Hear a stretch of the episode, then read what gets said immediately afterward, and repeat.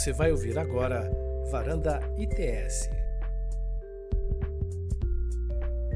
Olá, pessoal, sejam bem-vindas e bem-vindos a mais uma Varanda ITS, nossa varanda de número 119, para debater o tema que está na ordem do dia: liberdade de expressão na internet, especialmente em redes sociais. E para isso, eu tenho aqui ao meu lado três convidados, dois convidados, uma convidada muito especiais. É o Lucas Conceição, nosso pesquisador aqui no Instituto de Tecnologia e Sociedade do Rio de Janeiro. Alice Lana, que já esteve conosco no ITS, agora está nos representando também lá no Internet Lab se junta a nós hoje para debater esse tema. Seja muito bem-vinda. E, por fim, mas definitivamente não menos importante, o nosso representante da Relatoria Especial sobre Liberdade de Expressão da Comissão Interamericana de Direitos Humanos, o Giovanni Padova Ferreira, que também se junta a nós. Seja muito bem-vindo a esse evento do ITS, Giovanni. Acho, acredito que o Giovanni seja estreante em eventos do ITS, a Alice e o Lucas já são veteranos nesse assunto, e eu vou participar dessa vez como moderador né, minha, acho que terceira ou quarta varanda, moderando uma varanda que toca em temas de moderação de conteúdo e venho especializando nesse papel há algum tempo já. E falo para vocês aqui de Curitiba, né, faz muito frio hoje em Curitiba, 6 graus, né, e os nossos demais palestrantes estão aí espalhados ao redor do Brasil e do mundo também, né, o Lucas fala da Itália, mas todos com laços com a cidade de Curitiba, então acho que é isso que nos une nesse momento e a gente vai debater aqui um tema para tentar dar uma aquecida aí na atmosfera, que definitivamente não é um tema que gera muito consenso, é? pelo contrário, é um tema que ainda exige muito debate, muito amadurecimento acadêmico, social, político, e a gente está aqui justamente para tentar avançar essa agenda.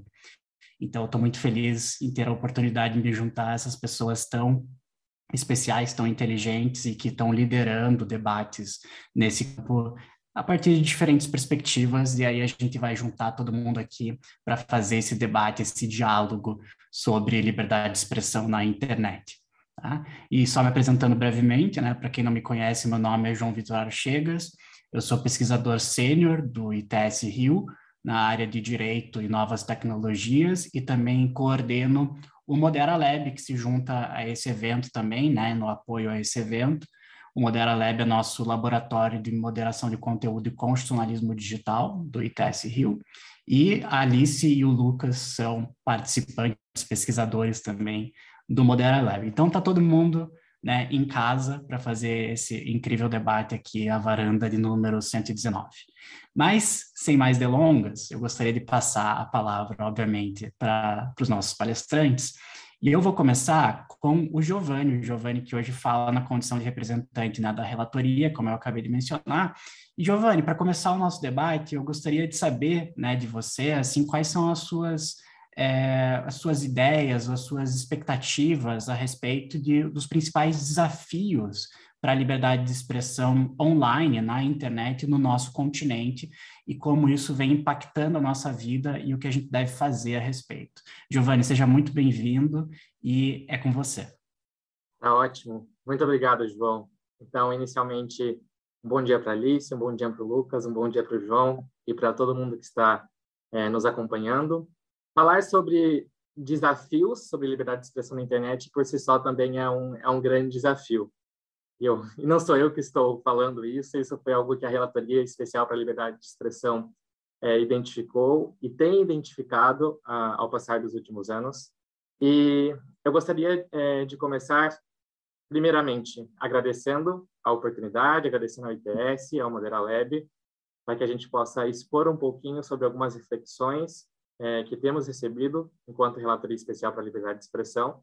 É, também eu queria agradecer a um trabalho muito especial que foi feito pela Eva Lopes e pelo Edgar Guaranga, inclusive tiveram bastante contato com o ITS ao longo do último ano. Eles foram é, bolsistas da Relatoria Especial para a Liberdade de Expressão, dedicados ao tema é, de Direito e Tecnologia, e também a Carolina Rossini, que desenvolveram um projeto chamado Diálogo para as Américas sobre Liberdade de Expressão e Internet, é, e eu já, já comento um pouco mais sobre isso. Mas antes de chegar lá, é, eu gostaria de ressaltar um ponto que a relatoria e a Comissão Interamericana têm sublinhado e negritado desde o ano passado, de que há uma constatação de que estamos em um ponto de inflexão em relação a direitos humanos e internet. Esse ponto de inflexão vai é, parte a partir de várias constatações.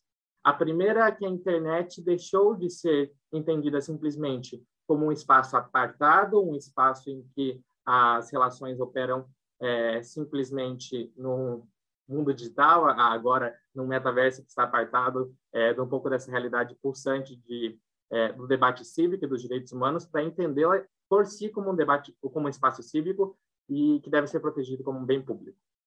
Mas, apesar disso, e apesar da internet ter esse, essa grande importância, a Comissão Interamericana identificou, a princípio, três grandes desafios que têm se apresentado na América Latina. O primeiro é relacionado à deterioração do debate público, que muitas vezes encontra é, volume e nos, na, nos códigos e nos algoritmos, é, esse volume é ainda mais é, alavancado no espaço online. O segundo ponto é uma falha em tentar superar a brecha sobre alfabetização digital e acesso universal à internet. E o terceiro ponto é justamente sobre a moderação de conteúdo e como é, isso, esse novo elemento, que já não é mais é, tão novo assim, já, já vem aí de, de alguma certa data, mas como esse, esse novo elemento impacta também o exercício da liberdade de expressão online. E a partir disso, a Comissão Interamericana dá um mandato para a Relatoria Especial de Liberdade de Expressão de que se avance em diálogos sobre liberdade de expressão na internet para que a Comissão Interamericana comece a abordar cada vez de forma mais profunda esses temas. E a partir desse mandato, a Relatoria Especial para a Liberdade de Expressão constrói o Diálogo das Américas sobre liberdade de expressão na internet, que ainda está é, em continuação e provavelmente vai, vai continuar por muitos anos, mas ele passou por uma primeira fase, que foi de receber informações sobre é, o estado da liberdade de expressão na internet na América Latina e também ao redor do globo, que aconteceu durante o segundo semestre do ano passado. A partir desses insumos, atualmente, a relatoria será um trabalho de recopilar tudo que foi é, nos enviado e, e sistematizar, e isso, junto a um comitê ad hoc, elaborará um informe com sugestões de abordagem para a Comissão Interamericana é, sobre esse tema. Esses documentos também é, é, serão públicos é, na, na, medida é, de que vão, se vão avançando. Esses, esse comitê ad hoc, por exemplo, que foi formado, isso é bem importante ressaltar, é um comitê multi-stakeholders, então com distintas partes interessadas, e nesse ambiente é, se está gerando toda essa conversa. Eu queria só deixar aqui de, destacado desde já que em americasdialogue.org se pode encontrar desde notas técnicas que já foram feitas é, por parte da notas conceituais que já foram feitas por parte da relatoria para se impulsionar esse diálogo, mas também distintos materiais que foram remetidos à relatoria especial para a liberdade de expressão e que nos dão aí um pouco do panorama é, sobre como está o tema de liberdade de expressão e internet na, na, América Latina. Além disso, a gente tem lá vários vídeos, vários foram realizados vários eventos e tudo isso permitiu que, com que a relatoria é, tivesse acesso a, a, novas problemáticas que talvez não estavam é, em um radar tão óbvio, confirmasse também é, algumas impressões. E, por tudo isso, esse é, foi um mecanismo muito importante. Mas, dentro de todo esse contexto, eu gostaria de dividir agora uma breve intervenção em três partes. Destacar primeiro, acho que, quatro grandes desafios e grandes novas perspectivas que colocam a internet para o exercício da liberdade de expressão e depois entrar um pouquinho mais em, em moderação de conteúdo, de um pouco mais estrito, é, de, de, uma maneira um pouco mais estrita, e depois uma, uma próxima parte a gente pode continuar também é, dialogando conforme as intervenções vão avançando. Mas quais são esses quatro desafios, então, que menciono?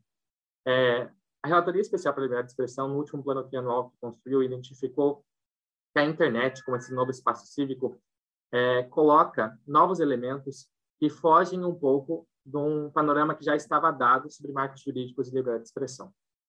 Esses elementos são, por um lado, é uma questão de jurisdição. Então, a internet é, é por si só é, operada por uma infraestrutura internacional e transoceânica. A gente não está mais falando de antenas que estão contidas dentro de estados partes, por exemplo, de tratados internacionais, inclusive tratados de direitos humanos, e que, por isso, é, dá uma grande autoridade no sentido jurisdicional de conseguir controlar isso, mas também a gente está falando de uma jurisdição que perpassa é, uma comunidade global.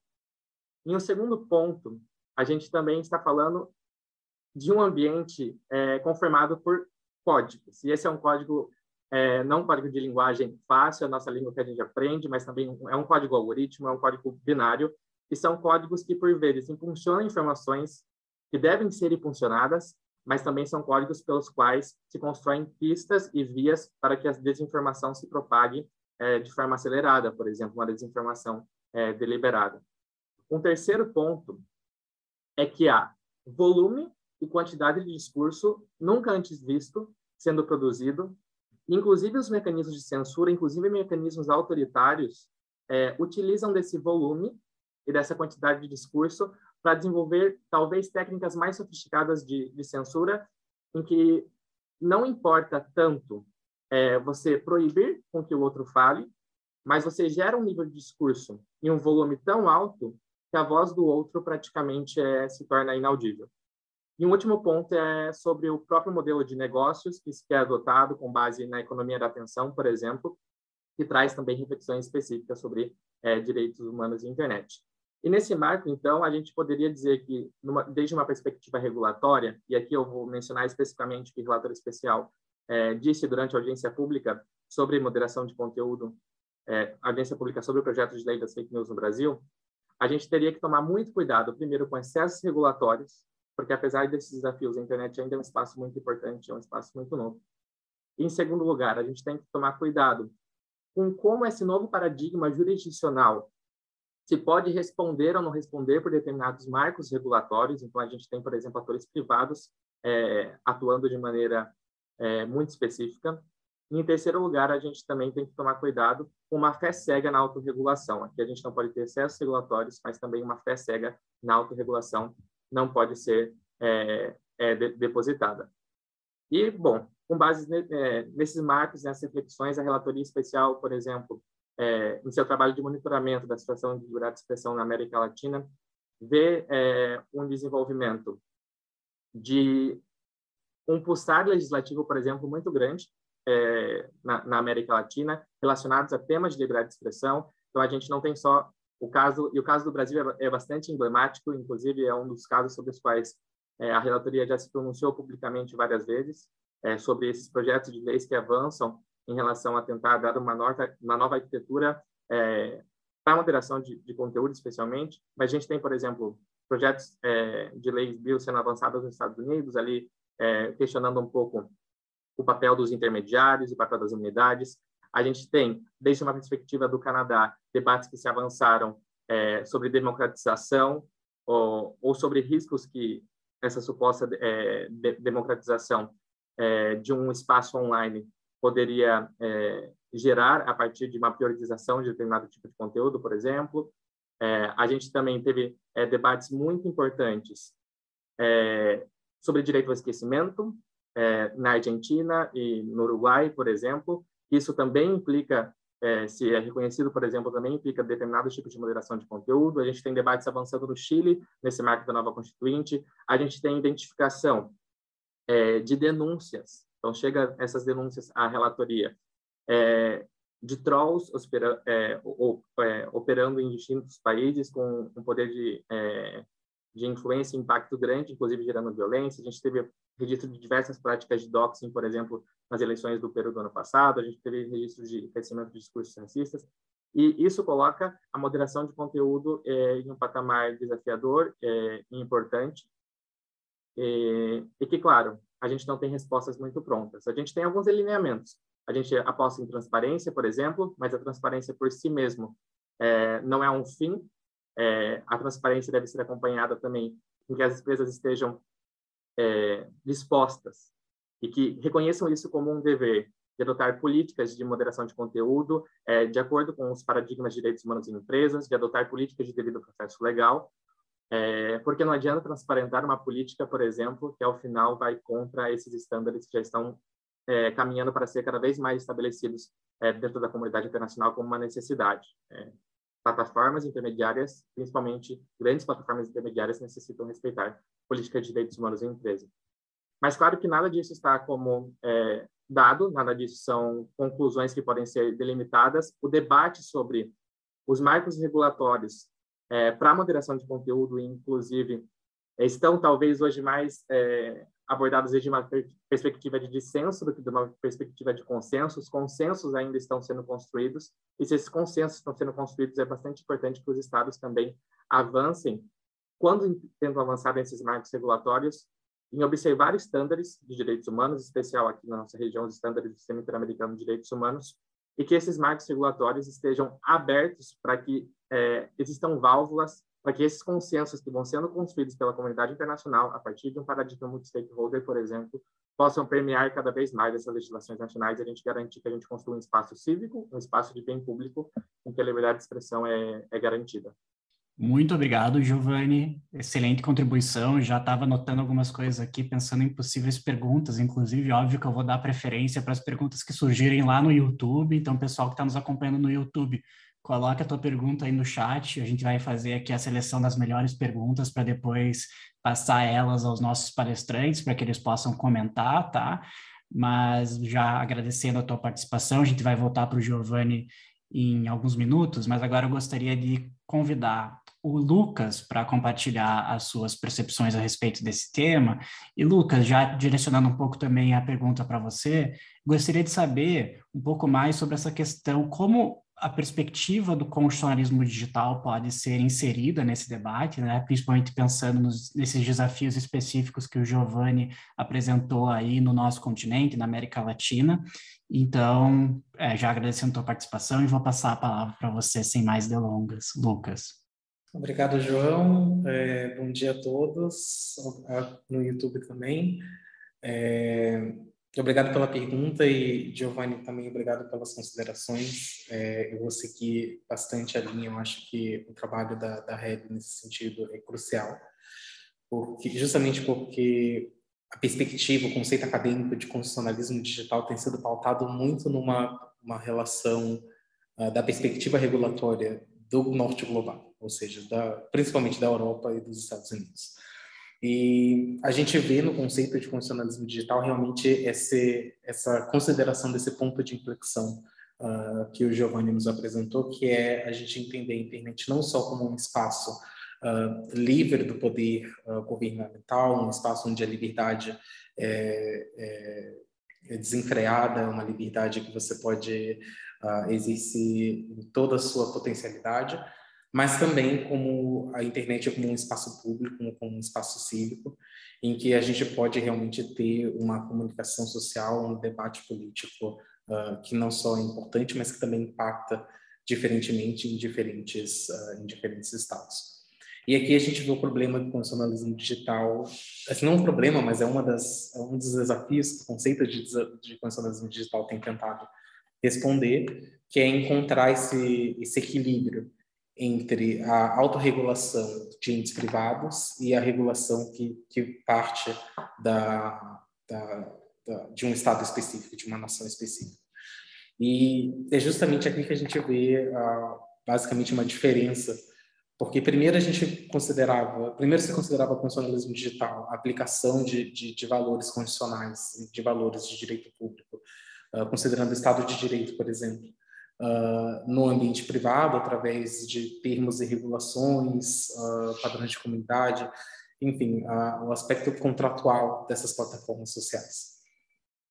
E somente a partir de 2010, em que a gente vê também o, assim, o início de uma moderação de conteúdo muito mais proativa por parte dessas plataformas, e assim, não porque elas defendiam um conceito ou outro, ou elas tinham um valor ou outro que elas estavam prezando, mas porque o, a moderação permitiu um maior engajamento nas suas plataformas, então permitiu um maior lucro.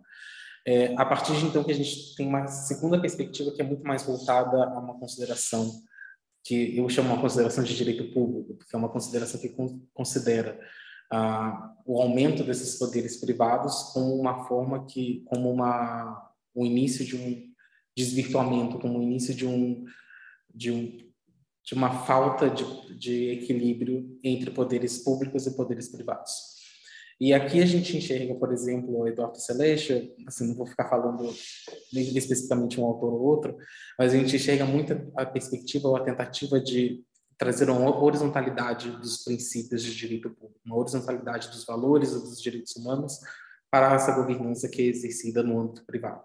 Então, a gente tenta aplicar é, os valores de liberdade de expressão também na relação entre a, a plataforma e seus usuários não só no, no, no sentido de Estado e cidadão.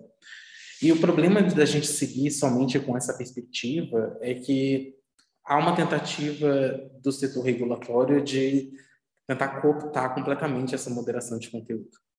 E é como é um dos problemas que o Giovanni propriamente levantou, em questão de volume, em questão de capacidade algorítmica, em questão de, de, de rapidez, facilidade, assim, estados não estão, não conseguem necessariamente fazer toda a moderação de conteúdo pelas plataformas e também não conseguem estabelecer como essa moderação de conteúdo deve ser feita quando os problemas são muito digamos que insurgentes, são problemas que a gente não, não tem uma abstração necessária, não tem uma previsão necessária.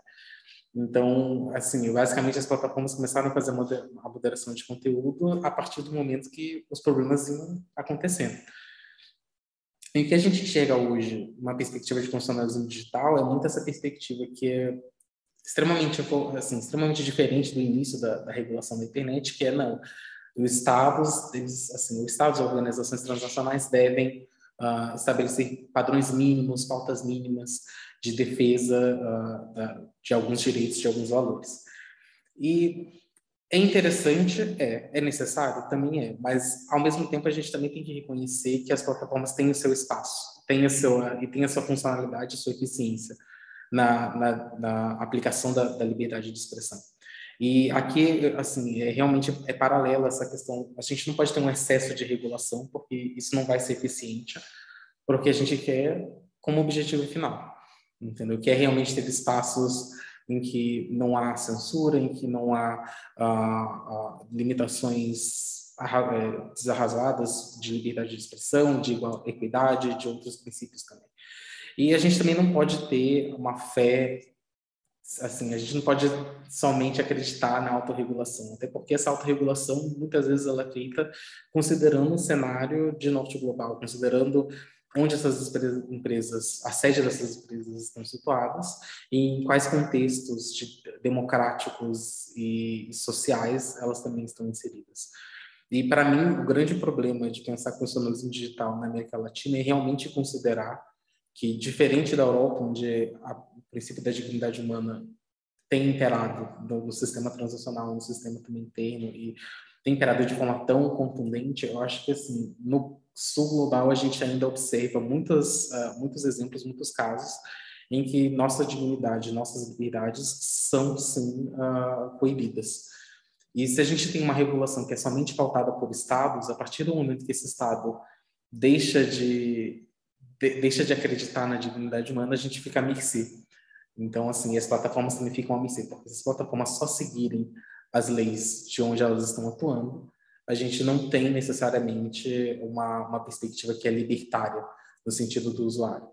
E para mim isso ficou muito claro, é, é uma perspectiva mais de sul global, não é necessariamente da América Latina, mas é o, é o caso do Twitter do, do, início de 2021. No início de 2021, a gente teve a, a questão do Trump, que ficou super famosa no Facebook, e algo que também ficou famoso também, mas não foi tão debatido, na, ainda não é tão debatido porque o Twitter não tem um oversight board, talvez, mas foi a utilização do Twitter pelo governo indiano na, em janeiro de 2021 para tentar coibir e censurar uh, usuários e protestantes na plataforma. Ah, basicamente, você tinha uma legislação que estava alterando, estava fazendo uma reforma agrária ah, na, Índia. Vários protestantes eram contra, porque transformava esse ambiente de um ambiente em que se pautava pelas, por pequenas comunidades, por, por uma, eh, uma agricultura familiar para um ambiente mais corporativo. E eles começaram a organizar, como em diversos outros momentos da história da internet, a gente começou a ver organizações e associações dentro da, dentro da plataforma do Twitter para fazer protestos, para trazer questionamentos. E o Twitter, a princípio, acatou e removeu uma, um diverso número de, de, de contas, por, justamente porque ele era obrigado a seguir a, a norma indiana. Então, justamente porque ele era obrigado a seguir a, os padrões regulatórios que foram estabelecidos do direito interno indiano, que era um direito que, assim, numa perspectiva constitucional comparada, a gente vê que houve uma tendência muito antidemocrática, como a gente também observa na, na nossa região, na América Latina. E o problema disso é que, no fim, o Twitter renunciou essa, essa, essa, essa regulação, se pautou em estándares internacionais de direitos humanos, restaurou acesso às contas, e o que a gente enxerga realmente é que, nesse caso específico, como em muitos outros casos em que a gente tem uh, estados que não, não estão efetivamente vinculados a um projeto democrático, a gente vê que a gente ainda depende da, da, da plataforma, a gente ainda depende do setor privado. Então, eu não acho que a gente deva é, assim, no contexto do constitucionalismo digital, considerando a perspectiva da, América Latina, eu não acho que a gente possa apostar cegamente somente numa regulação estatal ou somente numa definição, assim, a gente pode apostar numa definição de parâmetros de, de, de conquistas e de interpretações né, do que é liberdade de expressão, do que significa liberdade de expressão no ambiente democrático, mas isso nunca pode cooptar também, ou a gente também não pode deixar de observar a, a perspectiva da, do setor privado. E aqui, assim, é, é, é complicado, porque aqui a gente também tem outros problemas que são estruturais, e que trazem problemas, que refletem problemas que são globais. Então, no caso do Facebook, é, por exemplo, eles estabeleceram um comitê de supervisão e, assim, uma crítica que eu faço ao comitê é a falta de, não de representatividade, mas uma falta realmente de diálogo com a, com a comunidade, com a América Latina. Ah, no último, último relatório de transparência do terceiro trimestre de 2021, eles estimam que receberam 340 mil casos, em média 340 mil casos uh, para revisão, e desses 340 mil casos, 11% são uh, de origem da América Latina e do Caribe. E aqui a gente vê, assim, primeiro que é uma questão talvez de, de alfabetismo digital, é uma questão de acessibilidade também, porque assim, eu, o João, a Alice, a gente está ali no, no Modera Leve, a gente conhece o comitê, a gente está estudando o comitê de supervisão, a gente está correndo atrás, mas, assim, a maioria dos usuários, talvez brasileiros, não, não tem ciência, não, não, não como se quer exercer uh, essa funcionalidade ou buscar essa funcionalidade. Então, enfim, é, esse é um dos problemas é, é uma das perspectivas que eu acho que a América Latina realmente, são especificidades da nossa região e que a gente tem que prestar atenção.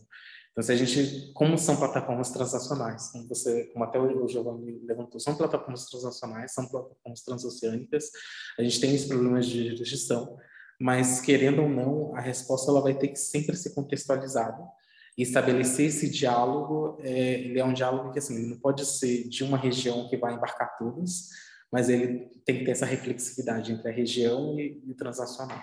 E isso em si é, é complicado.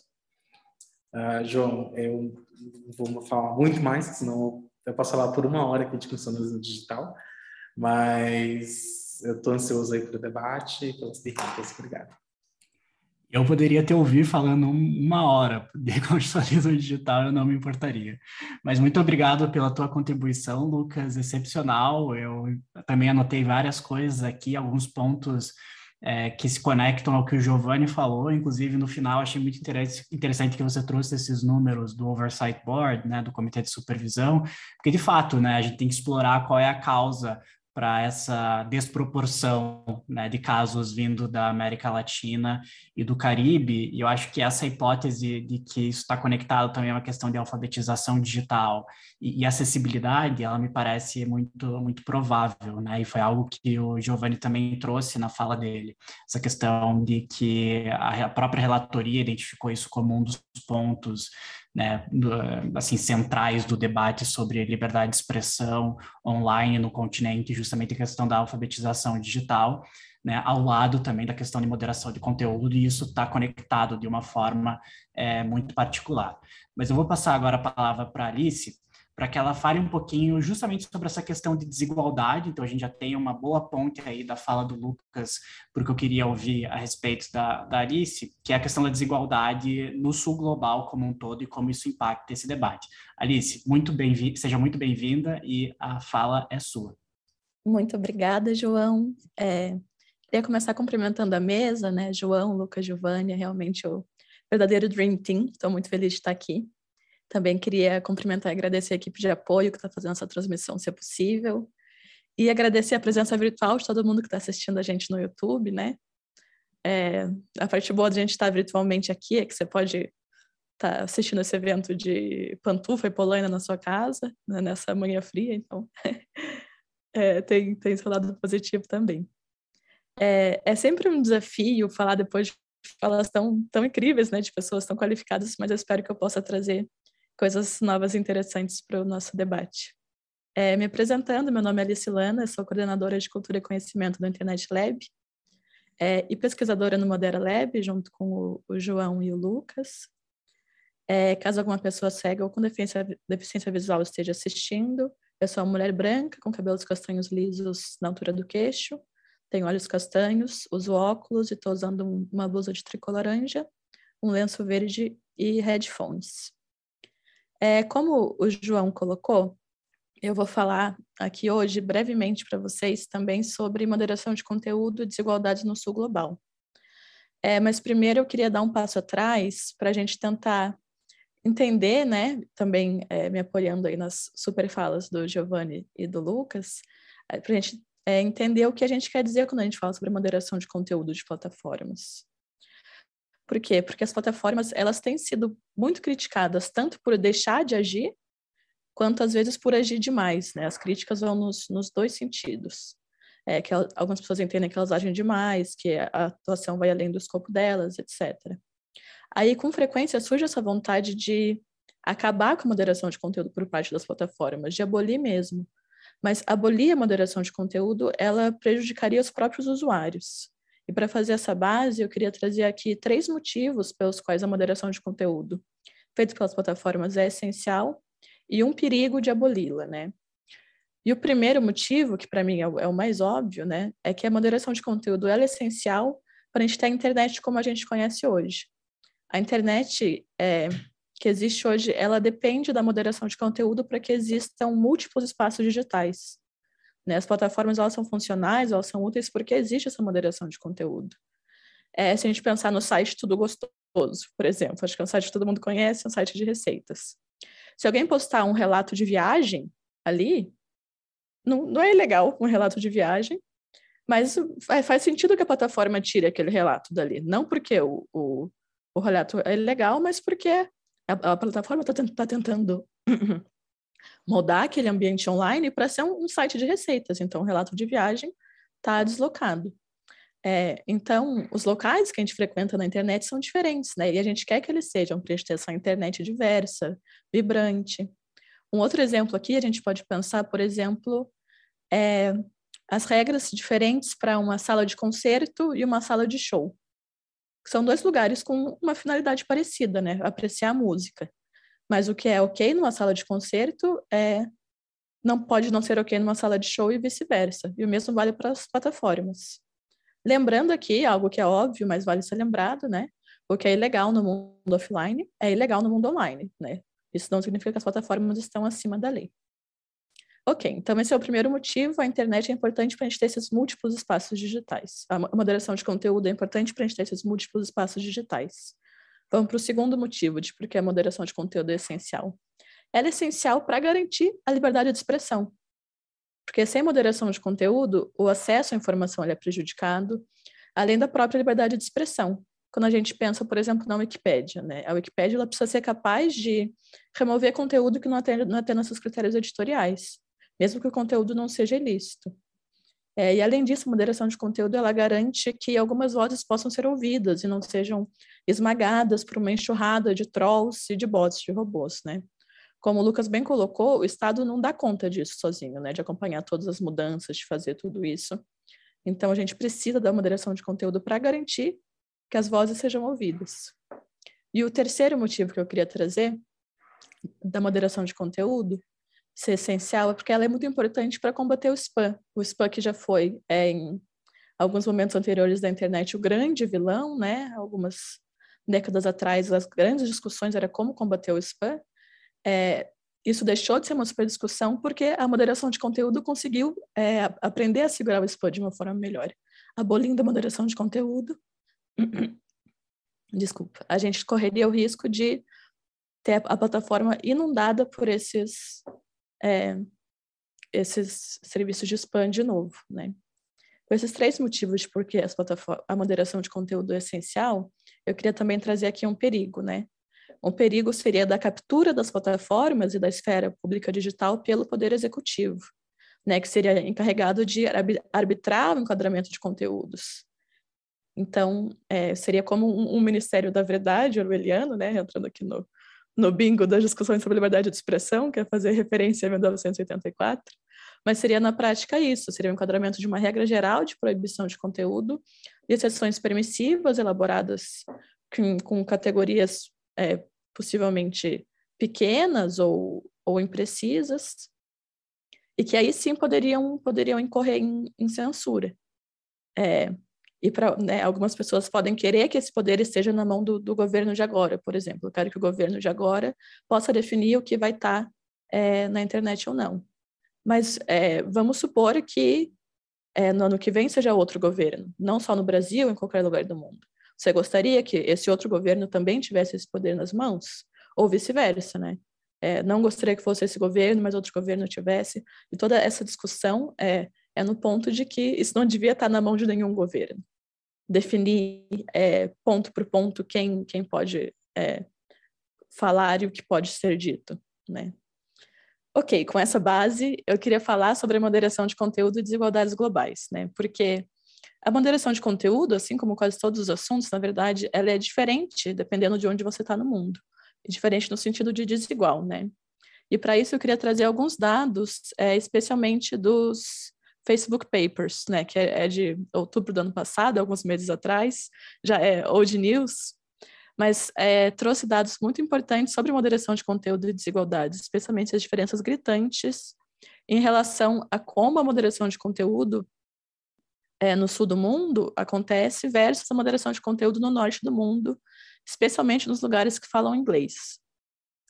É, de acordo com o um resumo de 2020, né, apesar dos Estados Unidos serem hoje menos de 10%, né, vamos comparar esses, esses números, menos de 10% dos, usuários diários do Facebook, o orçamento da empresa para combater a desinformação nos Estados Unidos foi de 84%. Então, é, é, é absurdo, 16% foi para o resto do mundo, né? que é onde está 90% da base de usuários do Facebook. E para isso eu queria trazer o exemplo de três países para a gente estender a nossa discussão para além da, da, América Latina, mas três países do sul do mundo, só como exemplo mesmo. O primeiro caso é um caso da Etiópia, né, em que a guerra civil da Etiópia é, foi muito incentivada, é, acirrada, né, é o que os relatórios do Facebook, os próprios relatórios do Facebook diziam, é, por conta da falta de moderação de conteúdo da plataforma. É, a, o Facebook ele não tinha sistemas automatizados que conseguissem detectar adequadamente as mensagens, as mensagens prejudiciais nas línguas mais faladas na Etiópia. É, no relatório de 2021 do próprio Facebook falava que tinha evidências de que a atuação do Facebook estava sendo usado para radicalizar pessoas, para é, incitar violência e, e nada foi feito.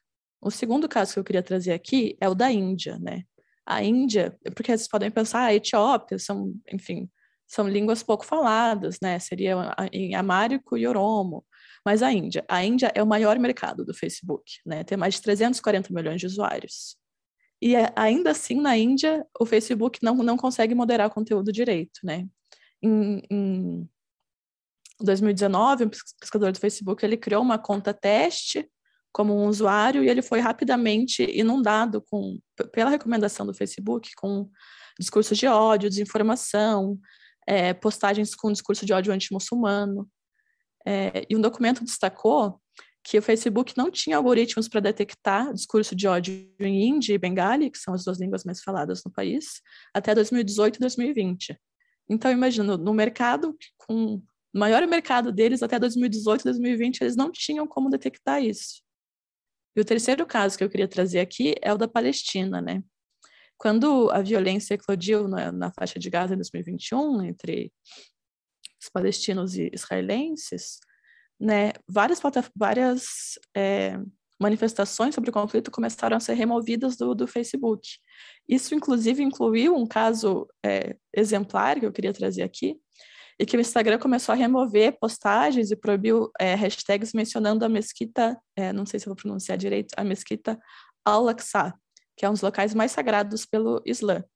Porque o, o Facebook depois disse que os seus algoritmos tinham confundido, confundido o nome da mesquita, um dos locais mais sagrados, com um grupo terrorista. E começou a remover essas, essas postagens. Então, é uma. São erros, né, erros de moderação, mas que acontecem é, de uma forma que mostra o, o desinteresse do, do, Facebook com isso, né? Lembrando aqui também que o árabe é a terceira língua mais usada do Facebook, de novo, não é uma língua pequena.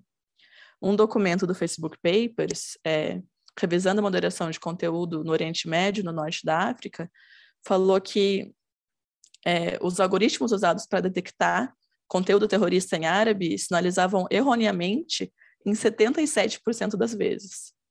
77 valeria mais a pena jogar uma moeda. Você teria, teria um índice de acerto melhor. É, então, trazendo tudo isso, né, eu queria colocar aqui, para antes de voltar para o debate, que a moderação de conteúdo é uma história que ainda está muito no começo, né, ela não está no fim. A gente está tá vendo os, os primeiros passos vacilantes da moderação de conteúdo, e a gente vai continuar atento para os próximos capítulos, sempre com essa mirada, é, pensando também no sul global devolvo a bola aí para o Jota. Muito obrigada. Muito obrigado, Alice. Anotei absolutamente tudo que você falou, porque teve várias informações novas, inclusive esses três pontos que você trouxe sobre o impacto né, de uma internet sem moderação de conteúdo nos usuários, eu achei perfeito. Eu acho que você sintetizou muito bem, inclusive responde algumas das perguntas que estavam rolando lá no chat do YouTube, do YouTube já, né? O pessoal estava se questionando. É, moderação de conteúdo é compatível com liberdade de expressão? Moderação de conteúdo não é censura? Né? Então, você mostrou muito bem aí nesses três pontos a importância da moderação de conteúdo, inclusive para garantir a liberdade de expressão. Né? E depois a gente pode, inclusive, comentar o aspecto legal por trás disso.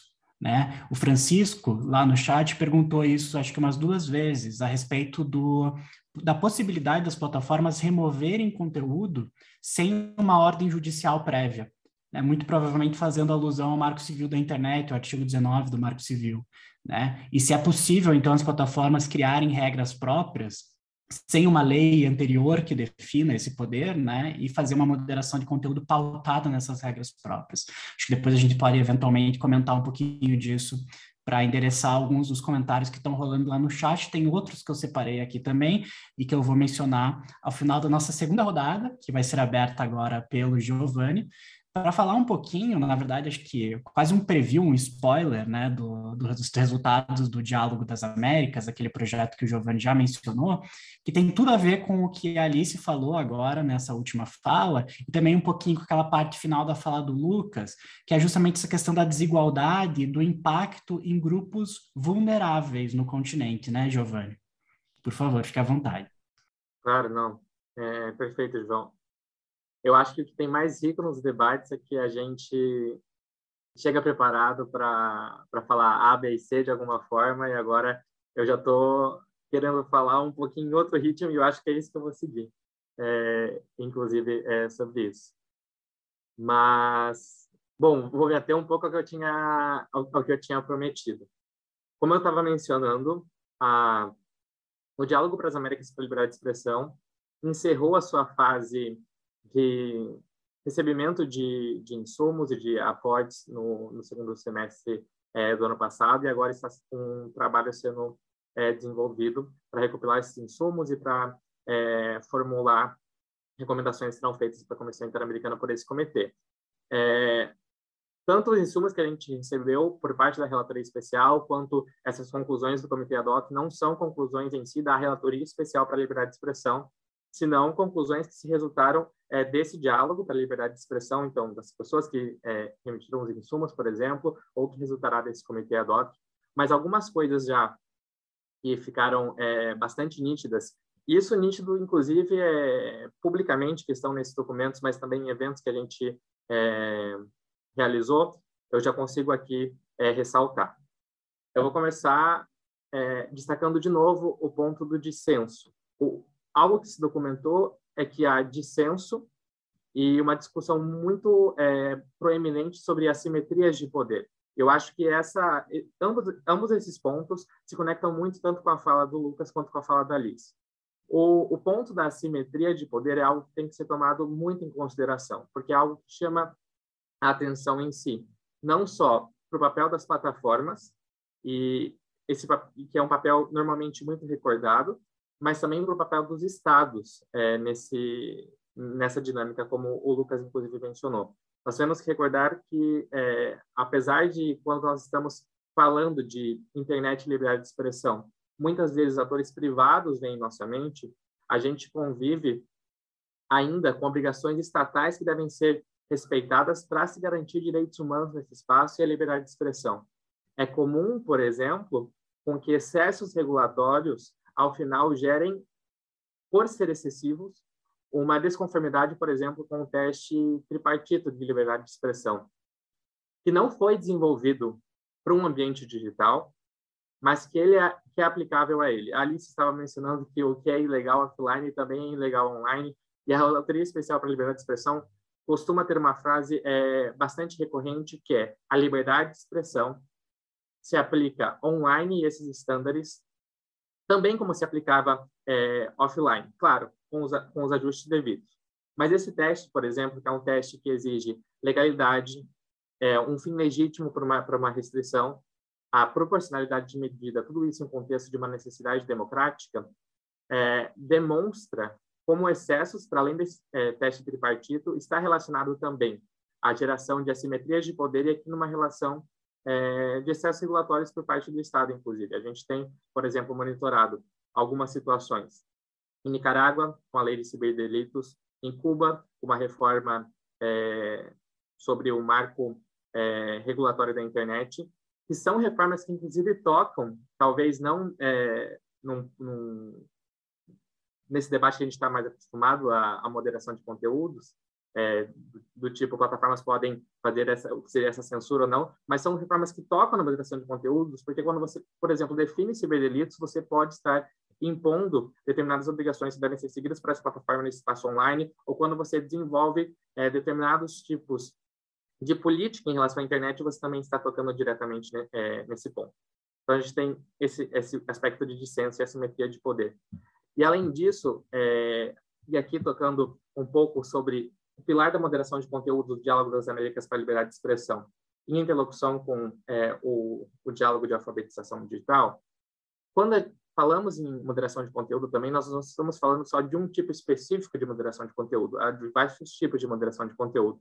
Nós temos moderação de conteúdo prévia, por exemplo, que é realizada na internet, em que um conteúdo é checado antes de ser publicado. A gente tem moderação de conteúdo é, posterior, que normalmente é o que vem é, mais em nossa mente, que um conteúdo está online e ele, ele pode ser moderado ou não. Nós temos priorização algorítmica, por exemplo, que é, um, que é uma forma de, de se moderar conteúdo, apesar de algumas é, alguns dissensos terminológicos, por exemplo.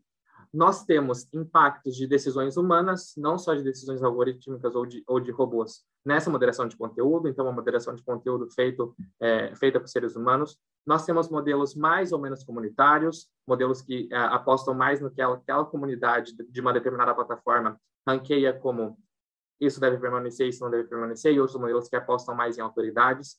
Nós temos modelos também em que não necessariamente o que está moderando o conteúdo é se determinar é, quando o conteúdo é, está publicado, se ele deve permanecer ou não online, mas o que, o que é, faz parte dessa moderação é criar mecanismos para, por exemplo, é, se coibir que uma mensagem seja encaminhada para mais de X usuários, se proibir que tal grupo é, tenha é, mais de tantos usuários, ou perguntar quando você vai compartilhar uma publicação e não se é, que a, se o usuário, por exemplo, clicou no link que está compartilhando, se o usuário já checou também determinadas fontes, tudo isso também impacta nessa nesse cenário do que é moderar conteúdo online.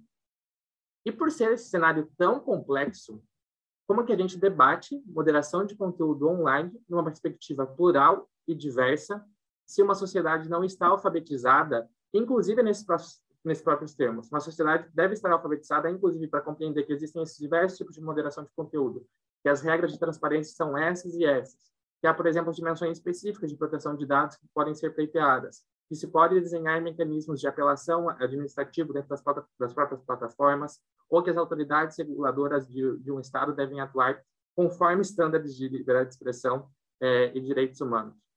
A alfabetização digital não, se implica, não implica mais, e isso é um ponto que foi muito destacado é, no Diálogo das Américas para a Liberdade de Expressão, em você colocar alguns computadores em algumas escolas e dizer, ó, é assim que liga o computador, é assim que se você entra em determinado software ou outro, mas implica também e garantir que a cidadania esteja capacitada para atuar nesse espaço cívico que tem uma interlocução online e uma interlocução física. É se garantir com que a cidadania esteja capacitada para compreender, por exemplo, esses diversos tipos de moderação de conteúdo, para que então marcos regulatórios possam ser feitos com base nisso. Isso ganha uma dimensão muito mais importante quando nós olhamos para grupos em situação de vulnerabilidade. Isso porque, por um lado, o Diálogo das Américas identifica que são grupos em situação de vulnerabilidade, que estão em maior situação de brecha digital e aqui numa situação tanto de não ter acesso à internet quanto ter déficit de alfabetização digital. E esses grupos também são especialmente impactados é, pela moderação de conteúdo. Então, é, algo que se reporta, por exemplo, é que determinados discursos de mulheres é, em determinadas pautas são normalmente é, podem ser mais afetados por um downrating algorítmico do que outros discursos é, realizados por outros grupos, por exemplo, especialmente grupos em, em, em de não, é, vulnerabilidade. Essas distinções culturais, é, socioeconômicas e de língua que a Alice mencionava também, é, é, algo que, de novo, se reforçou no Diário das Américas para a Liberdade de Expressão e se reforçou essa necessidade dessa moderação de conteúdo ser lida conforme essas especificidades. E aqui, de novo, a gente entra numa situação de grupo de vulnerabilidade, porque é, são esses grupos e essas, e essas é, especificidades vulneráveis, socioeconômicas, de raça, de classe, de língua, especificidades culturais, normalmente estão em zonas é, cinzentas do que essas plataformas miram ou não miram na, na, no momento de aportar recursos, no momento de desenvolver determinadas políticas de moderação de conteúdo. E aqui um pouco colocando um nó ao, ao redor de tudo isso, eu queria tocar num ponto que tanto a Alice quanto o Lucas é, mencionaram, que é o de que o fato da gente identificar que há desafios para a liberdade de expressão online, que os paradigmas construídos para esse mundo offline não necessariamente se adequam é, perfeitamente ao mundo online, não significa que não há paradigmas que tenham que ser desde já respeitados. Do contrário, aqui eu vou citar alguns exemplos de algum trabalho que a Relatoria Especial para a Liberdade de Expressão desenvolve faz bastante tempo. A gente tem de um lado, essa perspectiva de que, como eu disse, por exemplo, o teste tripartito, que tem décadas já de construção jurisprudencial internacional no sistema internacional de direitos humanos, deve ser aplicado ao ambiente online. Mas, por outro, também, a gente tem cada vez mais é, a construção de informes temáticos, por exemplo, é, nessa temática. A Relatoria Especial para a Liberdade de Expressão, desde 2013, tem um informe temático destinado à liberdade de expressão na internet. É, anos depois, a relatoria também desenvolve um informe temático destinado à diversidade e ao pluralismo no ambiente online. Todos esses informes recopilam estándares que podem, que podem e devem ser respeitados tanto por estados, quanto também aqui dando uma é, mirada especial para plataformas e também é, recomendando, inclusive, até algumas atuações para a sociedade civil é, nessa temática. A relatoria especial também tem distintas é, declarações conjuntas com outras relatorias especiais do Sistema Universal, por exemplo, da ONU e do Sistema Africano de Direitos Humanos, que já tocam é, nessa, nessas temáticas. E aqui, por exemplo, eu cito que desde 2019, nessas declarações conjuntas, se menciona que as plataformas devem ter em consideração os estados, quando desenham é, medidas para tentar é, regulamentar a moderação de conteúdo. Tanto uma posição dominante, uma posição de assimetria, uma posição é, de abuso de poder, às vezes, que pode existir, quanto essas diferenças socioeconômicas, culturais e de língua no momento é, de, se, é, de se determinar determinada política é, ou outra. Além disso, eu acho que essa é uma declaração especial que vai é uma declaração conjunta que vai ter é, bastante impacto e é um mecanismo que pode ser muito apropriado pela é, sociedade civil. Na semana, algumas semanas, no dia 3 de maio, no Dia Mundial para a Liberdade de Imprensa, foi lançada a Declaração Conjunta 2022 é, das relatorias mundo afora, que é focada em gênero e liberdade de expressão.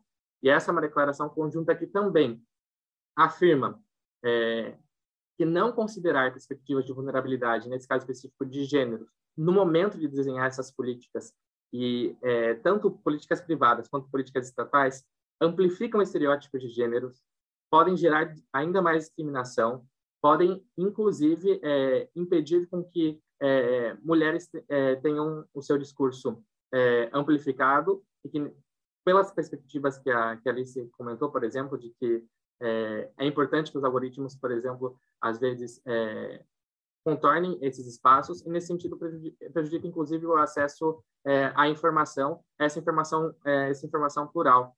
Essa perspectiva de gênero então tem que estar embutida nesses nesses mecanismos. Mas claro que isso é uma questão técnica e perpassa por por distintas considerações. A declaração conjunta, por exemplo, se afirma a necessidade de cada vez mais se considerar perspectivas de gênero na construção das bases de dados que, de novo, se conectam com os problemas de código e de algoritmo é, que eu mencionava. As bases de dados que alimentam esse nosso espaço cívico e de bem público que é a internet, que é a internet deve ter essas perspectivas de grupos é, é, vulneráveis consideradas. Mas aqui a gente não está falando só também dessas bases de dados, a gente está também falando desses espaços que constroem essas soluções normativas nesse ambiente de licença, nesse ambiente de diálogo constante.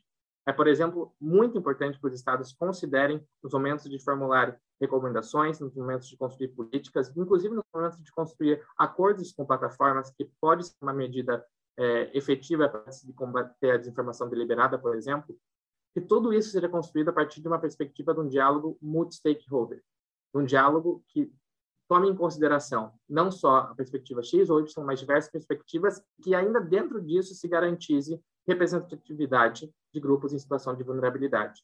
Porque é só a partir desse momento que a gente consegue construir soluções, inclusive às vezes contra-intuitivas. O relator especial, inclusive, mencionou, é, de novo, na audiência do projeto de lei das fake news ano passado, que às vezes a intuição não é um bom conselheiro, não é uma boa conselheira em temas de internet e liberdade de expressão. Há temas técnicos muito delicados envolvidos e há, há temas de que tocam a grupos vulneráveis, por exemplo, que podem estar é, cegos a, ao mainstream do, do debate público, que devem ser tomados em consideração. Então, essa solução técnica, e às vezes uma solução contra-intuitiva, que mira no futuro, e não somente na urgência de que um debate público está posto nesse momento, tomando em consideração as vulnerabilidades específicas que distintos grupos enfrentam na nossa sociedade, seria o melhor caminho aí para a gente conseguir garantir não só uma, um abuso de autoridade, que às vezes é tão mencionado por conta das plataformas, mas também para que essas, esses próprios marcos regulatórios estatais continuem respeitando os seus deveres internacionais de direitos humanos como, como sempre tiveram que ser. Perfeito, Giovanni, fantástico. Obrigado mesmo pela contribuição. Né? aprendi muito, inclusive, também fiz várias anotações. Vou levar essa discussão aí para além dessa varanda, com certeza. E como eu fiz a previsão lá né, no início da varanda, o nosso chat no YouTube realmente aqueceu. O pessoal está trazendo várias colaborações, várias perspectivas, debatendo esse assunto enquanto a gente vai falando aqui também. Eu queria fazer uma tentativa de amarrar um pouco tudo que está rolando lá no chat para tentar sistematizar, racionalizar tudo isso e a gente conseguir também endereçar alguns dos comentários por aqui. Eu queria pegar um pescar, na verdade, um ponto bem específico no qual o Giovanni tocou, que é a respeito daquela ferramenta do Twitter que avisa o usuário, né, quando ele vai compartilhar um link no qual ele não clicou. Né. Essa é uma ferramenta muito interessante porque ela, de certa maneira, dá um empurrãozinho, fala assim, olha, você não leu essa notícia, você quer mesmo compartilhar ela, mas ela não impede que o usuário compartilhe ignorando aquele determinado aviso, né? Então é, é, quase uma perspectiva de paternalismo liberal, né? Daquela teoria da economia comportamental de nudges, né? Você indica qual é o caminho correto, digamos assim, ou o caminho que você prefere que aquele usuário tome, mas você não força ele a seguir por aquele determinado caminho.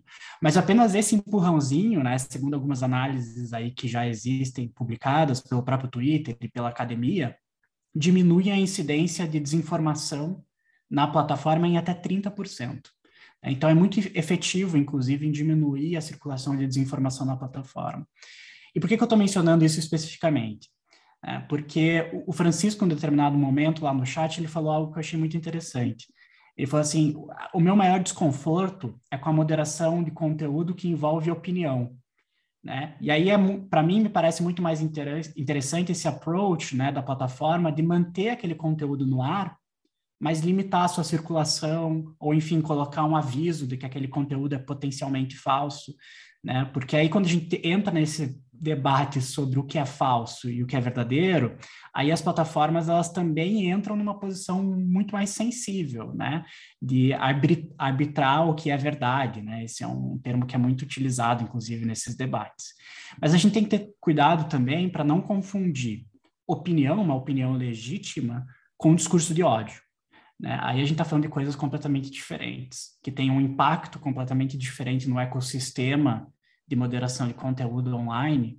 E aí eu acredito que, em relação ao discurso de ódio, discurso ofensivo, as plataformas têm sim legitimidade para atuar com, com mais força para remover aquele determinado conteúdo, porque a gente está falando de determinados impactos muito específicos e a gente pode olhar para alguns casos paradigmáticos, como, por exemplo, né, o genocídio é, em, em Mianmar né, e tantos outros, inclusive a Alice trouxe alguns pontos importantes a respeito disso também tá?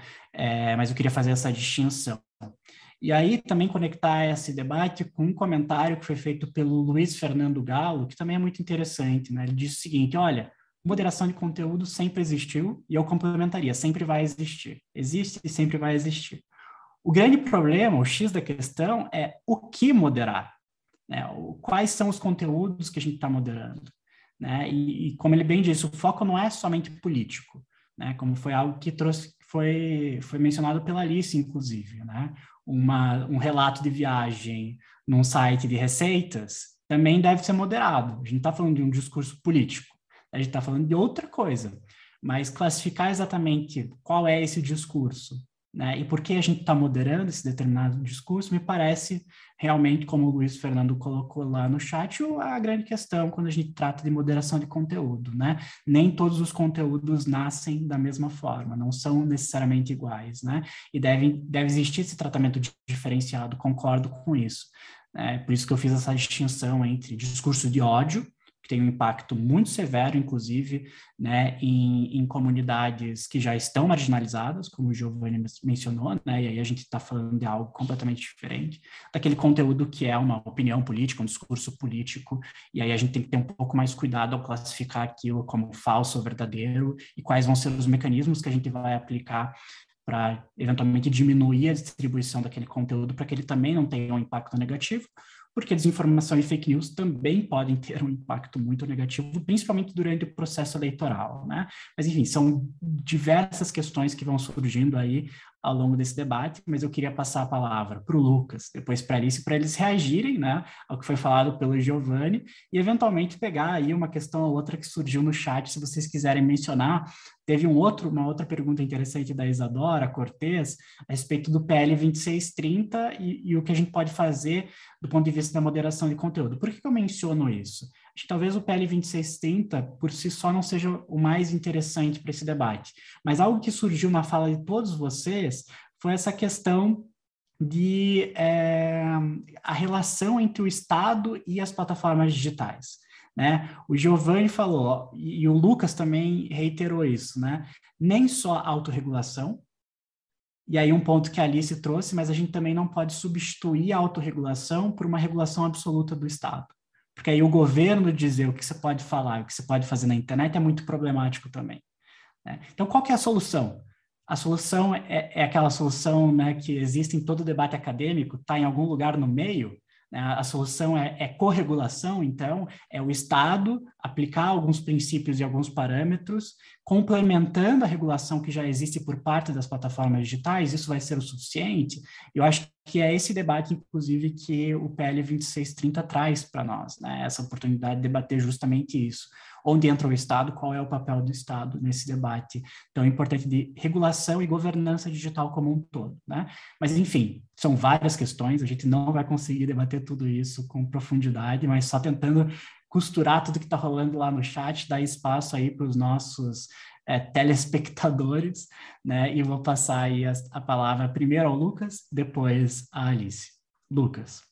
Obrigado, João. Obrigado, Giovanni, também pelas, uh, pelas informações. Eu anotei, aprendi muito.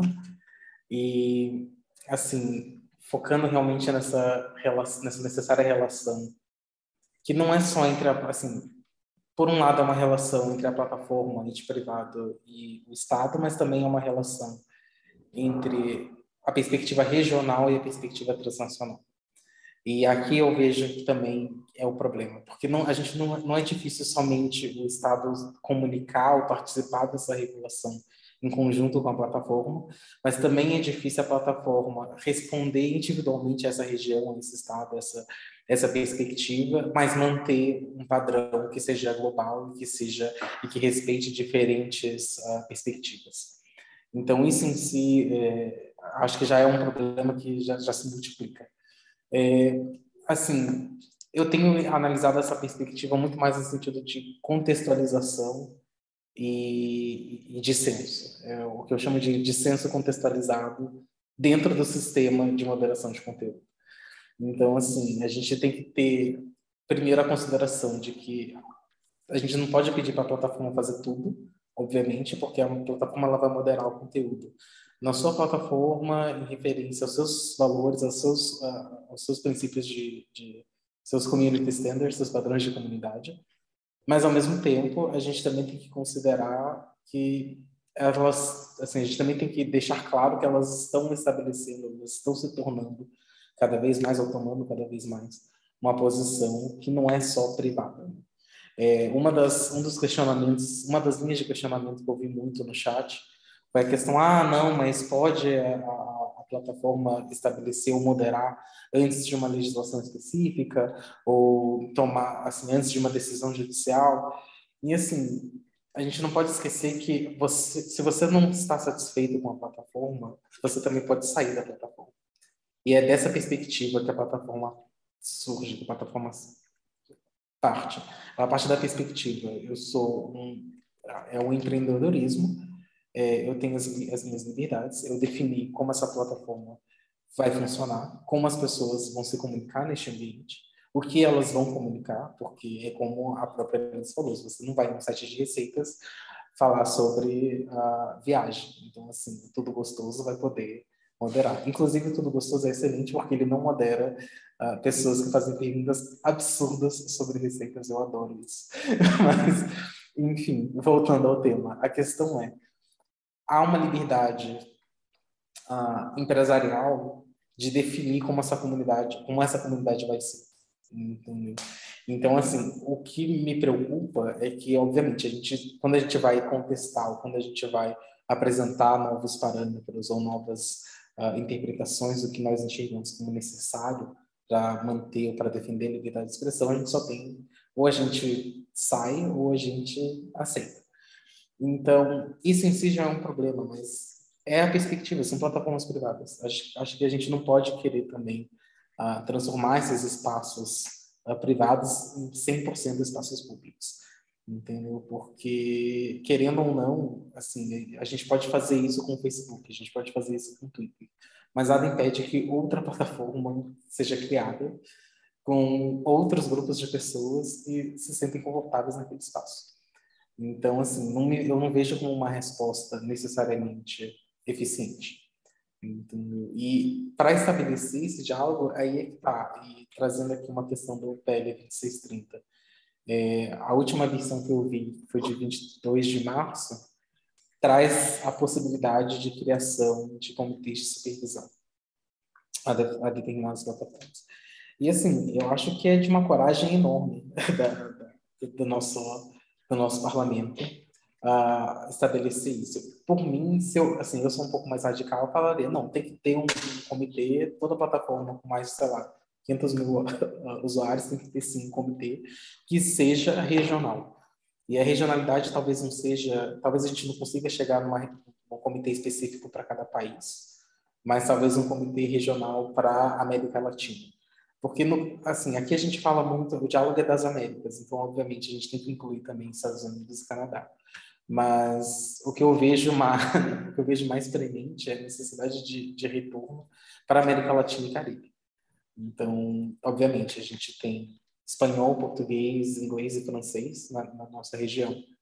Então, não são línguas que são dificilmente, uh, que não são línguas que são de, assim, de difícil tradução, mas ao mesmo tempo a gente vê uma abertura muito, uma, assim, um limite realmente uh, por exemplo, do Facebook, em traduzir vários documentos que são relevantes. Entendeu? E eu acho que isso realmente é uma preocupação.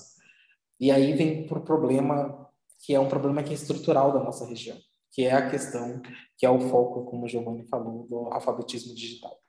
Então, assim, o alfabetismo digital ele está vinculado também à acessibilidade.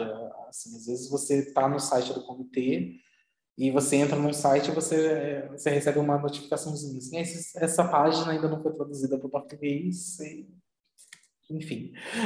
então, assim, é, eu acho que isso em si já é uma dificuldade. É, clareza nos termos também. É, querendo ou não, quanto mais específica a moderação de conteúdo está se tornando, mais uh, inacessível os padrões de comunidade estão se tornando também.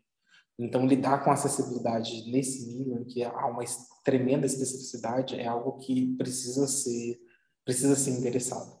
É, isso, assim, até a, a, relatoria especial sobre para a liberdade de expressão da, da ONU levanta justamente esse ponto no relatório, ah, mas aí no contexto global. Então, olha, mesmo em inglês, não está acessível? Porque a gente analisou até tem dois casos no, na, no comitê de supervisão em que você tem no Instagram a possibilidade de postar mamilos e no Facebook não, ou, ou o inverso. E querendo ou não, são duas plataformas que são da mesma companhia. Entendeu? Então, assim, quando a gente lê o caso, a gente vê uma tentativa já do, do, do, comitê de tentar, não, vamos unificar, vamos deixar claro que se tiver contradição entre uma, uma, um padrão de comunidade de uma plataforma e de outra, a da outra plataforma vai, vai vai ter que ser lida uh, primeiramente, enfim. Então, assim, é, eu acho que realmente há uma dificuldade, eu acho que também há um, o que eu vejo como uma alimentação, mas talvez seja impossível, é a gente pensar que, realmente considerar que moderação não, não se remete somente à retirada de conteúdo. Eu acho que também se remete a, a, utilizar os nudges, a promover certos conteúdos no lugar de outros. E aqui eu vejo problema também com o modelo de negócio, porque de 2017 a 2019, isso foi um dado que saiu nos Facebook Papers, que a Alice comentou, mas de 2017 a 2019, o Facebook mantinha uma regra algorítmica que cada conteúdo, o conteúdo que tivesse mais reações de raiva, é, ele era promovido para maiores, para maior número de vezes de notícia. E, assim, para a desinformação e para uma maior uh, criação de câmaras de eco na rede, isso, isso é ouro, porque quanto mais raiva, quanto mais ódio, quanto, quanto mais absurdo um elemento, mais contestado uma, uma publicação, maior será a sua visibilidade, maior será seu engajamento.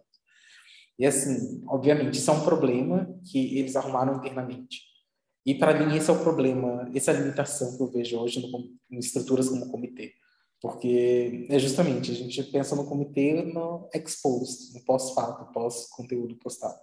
Mas eu quero discutir, eu quero que tenha uma abertura, uma transparência também em relação assim, a essa definição dessa estrutura algorítmica, entendeu? Que está vinculada, obviamente, a, ao modelo de negócio. Então, estabelecer esse balanço entre respeitar a liberdade econômica do agente e definir o que, como sociedade, é necessário, assim, eu acho que é interessante porque a gente vê um paralelismo. Assim, né? O Polanyi é um, é um autor, é um teorista, teorista econômico que fala em dois movimentos na, no desenvolvimento capitalista, do. Ele fala, não, é, primeiro a gente tem uma grande liberdade, depois a gente tem um déficit social, e esse déficit social causa uma reflexão que muda o sistema, o sistema capitalista.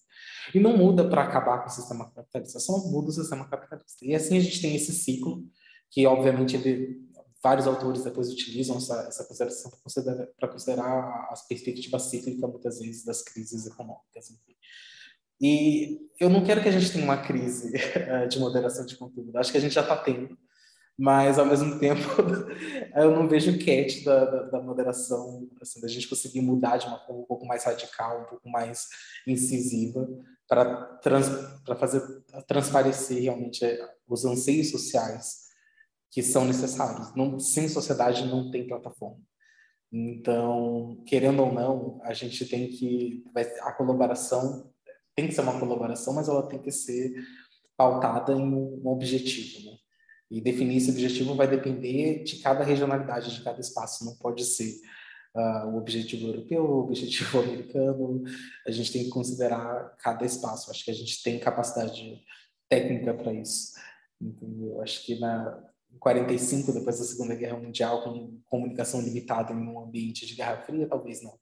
Mas hoje, no mundo globalizado, acho que utilizar, uh, promover institutos, promover conceitos, promover práticas que respeitem a sua individualização, mas mantenham a transnacionalidade desses serviços, é, não só importante, como crucial. Ah, volta a palavra para o Jota. Desculpa, gente, eu dei uma viajada. Capaz, capaz. É, é para isso mesmo, né? A gente está construindo soluções, conversando. Eu acho que essa é a graça e a grande qualidade de um evento assim. Muito obrigado pela sua perspectiva, Lucas. Vou passar a palavra para Alice para que ela reaja também aí. E, enfim, polêmica e pergunta o que não falta. Vocês podem escolher o que vocês querem comentar, fiquem à vontade. Perfeito, Jota. Obrigada. Gente, que falas incríveis. Dá vontade de ficar ouvindo vocês aqui por horas. É, tá muito, muito boa essa mesa. Estou muito feliz de estar participando com vocês. É, eu vou fazer aqui uma abordagem um pouco ousada para tentar reagir aos comentários da mesa e do chat ao mesmo tempo, tentar juntar umas perguntas. Vamos ver se vai funcionar, né? Eu queria partir primeiro da pergunta da Isadora Cortez, né, de o que aprimorar no PL 2630, 2630 em moderação de conteúdo. Em vez de pegar especificamente artigos do PL, eu queria dar três pistas, no sentido de um bom caminho que seria é, um, um caminho que seria bom caminhar, e para cada pista eu vou puxar uma das perguntas. É, a primeira vai ser uma pergunta do Francisco Marcelino nos comentários do, do Jota, que eu também achei muito interessante, né, dessa questão da plataforma colocar uma tag no conteúdo como ofensivo ao invés de retirá-lo. A partir dessa pergunta, eu queria trazer a primeira pista, que é as decisões feitas em um PL ou em tentativa de regulação, elas sempre têm que ser baseadas em dados, baseadas em pesquisas. Ou seja, elas não, não têm que ser baseadas em feelings e intuições, mas sim informadas por pesquisas imparciais, né? Por exemplo, esse aviso do Twitter que o, o Giovanni e o João trouxeram, né? Que tem pesquisas do Twitter e de acadêmicos falando que isso está dando bons resultados. É, outro exemplo, eu posso sentir que remover o conteúdo do Facebook resolve a desinformação. Aí eu vou lá como reguladora e, e fa faço uma lei falando, ah, tem que remover a desinformação. Mas aí tem uma pesquisa que vai falar não estou certa desses dados, né? Estou aqui falando hipoteticamente. Tem uma pesquisa que vai falar que remover o conteúdo do Facebook faz com que ele circule três vezes mais no WhatsApp. Eu, eu resolvi a desinformação ali? Não resolvi. Se eu tivesse, ao invés de seguir do meu feeling, é, ouvido os pesquisadores, ouvido quem está estudando o caso, teria sido melhor. Por exemplo, vamos dizer, de novo, né, não estou me referindo a uma pesquisa, mas sim algo hipotético. Vamos dizer que essa pesquisa fala, ah, remover o conteúdo faz com que o remover do Facebook faz com que ele circule mais no WhatsApp.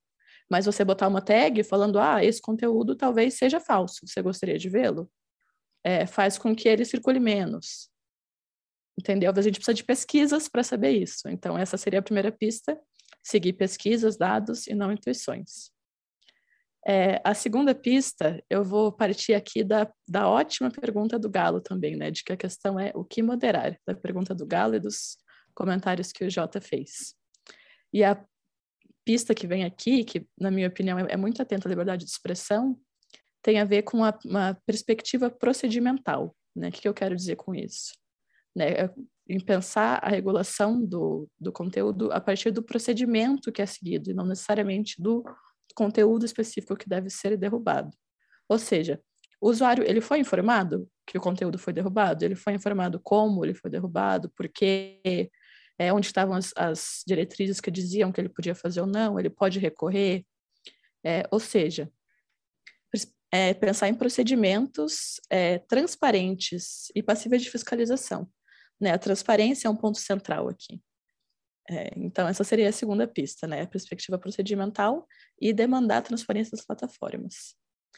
E a terceira pista, que eu vou trazer aqui, também retomando uma pergunta do, do Jota e uma questão que apareceu no chat, é em relação a a participação do Estado, né? essa, essa solução do justo meio, como, como achar isso? É a, pergunta de milhões, com certeza, é, porque é, é muito difícil, mas uma pista nesse sentido, e aqui deixo minha última pista, é a, a importância da participação multissetorial na hora de regular. Né? O que eu quero dizer com isso? A regulação ela tem que ser pública, ela tem, tem que ser desenvolvida com participação do Estado, da sociedade civil, das plataformas, de autoridades independentes, de pesquisadores, tem que ter audiências públicas, tem que ser um processo público, porque é algo que vai ter um impacto muito grande na liberdade de expressão, no processo eleitoral, etc. Então, ela não pode ser unilateral, né? não pode partir só das plataformas, só do Estado, não pode ser feita a portas fechadas, não pode ser feita com canetadas apressadas, né? Ela tem que ter essa essa cor do, do, do povo e de todo mundo que está ali envolvido. É, é isso, tentei trazer aqui várias perguntas, vários temas, espero que tenha feito sentido. Devolvo aí a palavra para o Jota. O meu objetivo de vida é ser tão assim, a, tua capacidade de síntese, de sistematizar o teu pensamento é algo que eu invejo, assim, uma, uma boa inveja, né? Mas eu invejo há muito tempo já, eu e a Alice, a gente, né, somos colegas de longa data, fizemos graduação juntos, mas enfim, é, ela sempre coloca tudo em pontos e isso traz uma, uma clareza necessária para o debate, tá? Então, é, às vezes a gente vê né, todos esses comentários rolando no chat e a gente percebe que sim, há algo que pode conectar tudo isso para a gente trazer algumas alternativas e soluções para um debate que é muito complexo. Então, eu agradeço todos, né, e Alice também agora por esse último comentário, por ter é, trazido essa, essa, é, essa contribuição sintética aí que né, ajudou a gente a organizar um pouco os pensamentos tenho certeza que para o pessoal que está nos assistindo lá no YouTube também foi muito didático toda essa nossa conversa aqui, né? Ofereceu, obviamente, novas questões, o que faz parte do jogo, né? A gente também ainda está amadurecendo, estamos desenvolvendo nossas ideias, então a gente sai com novas questões, mas a gente também responde algumas das questões que foram postas lá no início da nossa conversa, o que é extremamente positivo, e é para isso, de certa maneira, que funciona né, as varandas do ITS. Então, eu gostaria de agradecer muito, muito, muito pela presença.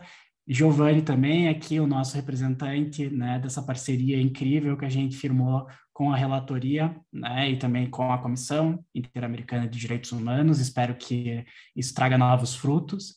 E aí também fazendo o meu né, momento youtuber, que é, é uma competência do moderador, não sei se vocês sabem disso, mas o momento youtuber é, é, é, apenas do moderador, então eu falo aqui para todo mundo que está nos assistindo lá no YouTube, para se inscrever no canal do ITS, ativar o sininho para receber notificações, e dessa vez eu também vou fazer o jabá para a comissão e para a relatoria. Então, vai lá no site deles, vai lá no site do Diálogo das Américas para ver esse super projeto que eles estão desenvolvendo. Daqui a pouco vai ser publicado né, o, o relatório com os resultados todos compilados e organizados. Eu, particularmente, estou muito ansioso, já estou na hype para ler esse, esse relatório, né? Aquela coisa de nerd, né? Que espera o próximo relatório, espera o próximo livro, mas eu estou muito animado, tenho certeza que vai ser uma contribuição muito rica aí para o debate sobre liberdade de expressão e moderação de conteúdo na internet com uma perspectiva própria do nosso continente, que é cada vez mais necessário. Pessoal, vou dar um minutinho para cada um para fazer aí considerações finais e também se despedir do nosso público e encerramos essa varanda ITS número 119. Giovanni, por favor. Perfeito, João. Obrigado. Talvez use um pouquinho só mais que um minutinho, mas prometo não, não passar, porque as últimas falas da, da Alice e do Lucas fizeram é, recordar de vários pontos. Eu queria só para deixar registrado é, nesse final é, e conectando um pouco com tudo isso, já que nosso debate foi sobre moderação de conteúdo, que, bom, ainda que nas últimas décadas o direito internacional dos direitos humanos tenha brindado diretrizes sobre a importância da adoção de, de políticas claras, transparentes, prévias, pré-estabelecidas, o marco regulatório que busque brindar devida diligência em direitos humanos e devido processo no meio dessa é, para moderação de conteúdo em plataformas, em nenhum caso se promoveu a proibição da moderação de conteúdo como uma alternativa adequada à proteção dos direitos humanos é, dos usuários é, na internet. Então, a moderação de conteúdo não é essa a, a, essa aproximação que se dá. Mas, por outro lado, essa aproximação que eu acho que aqui foi muito ressaltada e que a gente vê que mesmo é, entre tantos dissensos, há consensos que começam a ser construídos e essa perspectiva é interessante para as plataformas que, que comecem a mirar esses consensos que estão sendo construídos é, e também para os estados que comecem a mirar esses consensos também e que participem cada vez mais. E aqui cabe à sociedade civil que incentive a participação estatal nesses espaços o Diálogo das Américas contou com a participação de estados, inclusive, para que o multilateralismo forneça respostas, inclusive é, contraintuitivas, técnicas, para todas as questões. É, e para encerrar, só aproveitando que ontem foi o Dia Internacional da Luta contra a LGBTfobia, eu queria só ler uma frasezinha de um informe que a gente é, publicou na Relatoria Especial para a Liberdade de Expressão faz alguns anos sobre discurso de ódios contra a população LGBT e a mais, e que eu acho que sintetiza muito sobre o que significa liberdade de expressão nesse contexto digital e no contexto que a gente vive, às vezes, inclusive, de desinformação é, deliberada. Antes, discurso, antes discursos de iniquidade, nós não necessitamos menos liberdade de expressão. Necessitamos de mais, de mais e de melhor discurso. Então, anti-iniquidade, não menos discurso, mas mais e melhor.